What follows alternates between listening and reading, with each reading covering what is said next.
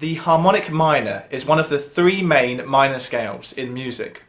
Out of the three different minor scales, it's the natural minor scale, which is generally considered to be the default. A lot of the time, particularly in pop music, when a piece of music is in a minor key, it will use the natural minor scale. The harmonic minor is almost identical to the natural minor, it's only one note different, this note. The leading note of the harmonic minor is raised. It's only one semitone away from the octave. So, for example, in G natural minor, the seventh note, the leading note, is F natural. But in G harmonic minor, the leading note is F sharp. It's been raised. And although this may seem like only a small adjustment, it makes a big difference to how the scale sounds. For example, because the seventh note has been raised, it's made this interval here between the sixth and seventh note unusually wide. It's an interval of a minor third, three semitones, which is unusually big for a Western scale. This gives the upper half of the harmonic minor scale an exotic Arabic-like sound. Bury a Friend by Billie Eilish uses the G harmonic minor scale you can see here that rather than an F natural, we have an F sharp. What do you want from me? Why don't you run from me? What are you wondering? What do you know? Why aren't you scared of me? Why do you care for me? When we all fall asleep, where do we go? Beyond this F sharp note, this D major chord is also here thanks to the harmonic minor scale. And the D major chord is functional here because it creates a perfect cadence, a resolution from the 5 chord to the 1 chord, the dominant to the tonic. When we all fall asleep, where do we go? The perfect cadence is part of what makes Bury a Friend sound the way it does. And because a perfect cadence requires the major version of the fifth chord, the D major in this case, in the natural minor, we can't have a perfect cadence because the fifth chord of the natural minor is a minor chord.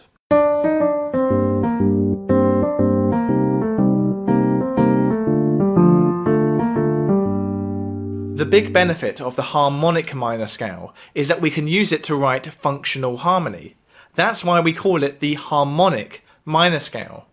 In case you're unfamiliar with the concept of functional harmony, Put simply, it's when each chord in a progression has a function. So in Bury a Friend, the one chord, the G minor, has what we call tonic function. Tonic function is when the chord is fully at rest and resolved. There is no tension. What do you want from me? The next chord, the C minor, is the fourth chord in the key and has what's called subdominant function. Why don't you run from me? Chords with subdominant function introduce some tension because they want to resolve onto a dominant chord. And in Bury a Friend, that's exactly what happens. We move from C minor, the subdominant chord, to D, the dominant chord. What are you wondering?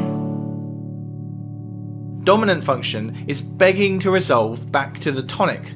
When we're on the D chord, our ears really want to resolve back onto the tonic chord, onto the G minor. You know? So when you really boil it down, functional harmony is just about how much tension is in each type of chord. The tonic chord has no tension, the subdominant has some tension, and the dominant has lots of tension. Many other pop songs use the harmonic minor in a similar way to Bury a Friend. I think I did it again. I made you believe we're more than just friends. Havana, ooh, na, na. Half of my heart is in Havana, ooh, na, na. I travel the world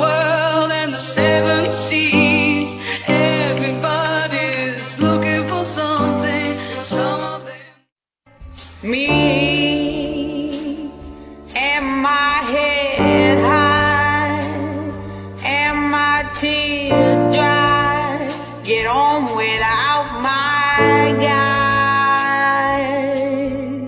Yo. Bury Bury a Friend isn't even the only song that Billie Eilish uses the harmonic minor in. She actually uses the exact same chord progression in her song Bad Guy. White shirt,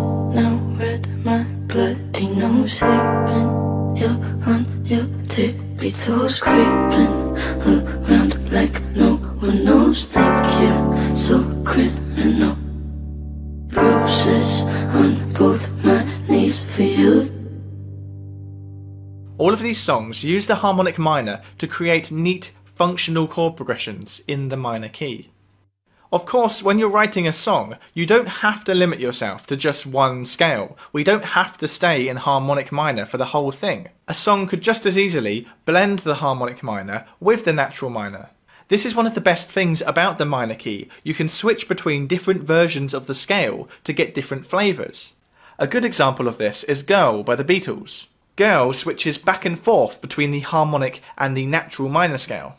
The song starts out in harmonic minor, as we can see from this nice perfect cadence. Is there anybody going to listen to? We then go natural minor, harmonic minor, natural minor, harmonic minor, creating a real blend of the two different scales. Is there anybody going to listen to my story? All about the girl who came to stay. She's the kind of girl you want so much. For many listeners, the sound of the harmonic minor scale evokes a classical or baroque sound.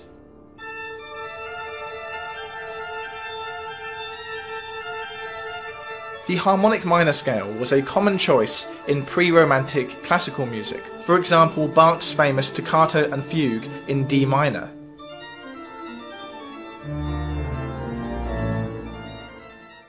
The intro of Plug In Baby by Muse also uses the harmonic minor scale.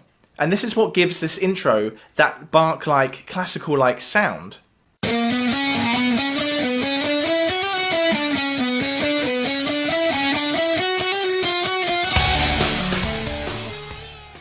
The last example of harmonic minor that we'll look at today is 2 plus 2 equals 5 by Radiohead.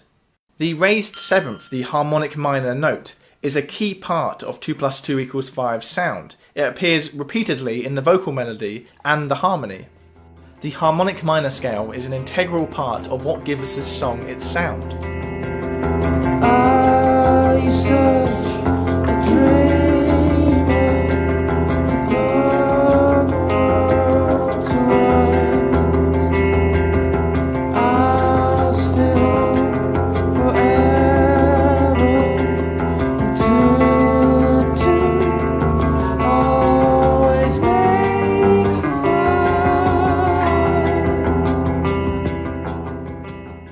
Unlike the major scale, the minor scale can be slightly harder to get your head around, mainly because of those three different incarnations the natural minor, the harmonic minor, and the melodic minor. But hopefully now you have a better grip on the harmonic minor and you know how it can sound in practice. That said, if you can think of any other examples of the harmonic minor scale in a song, then please do put them in the comments down below.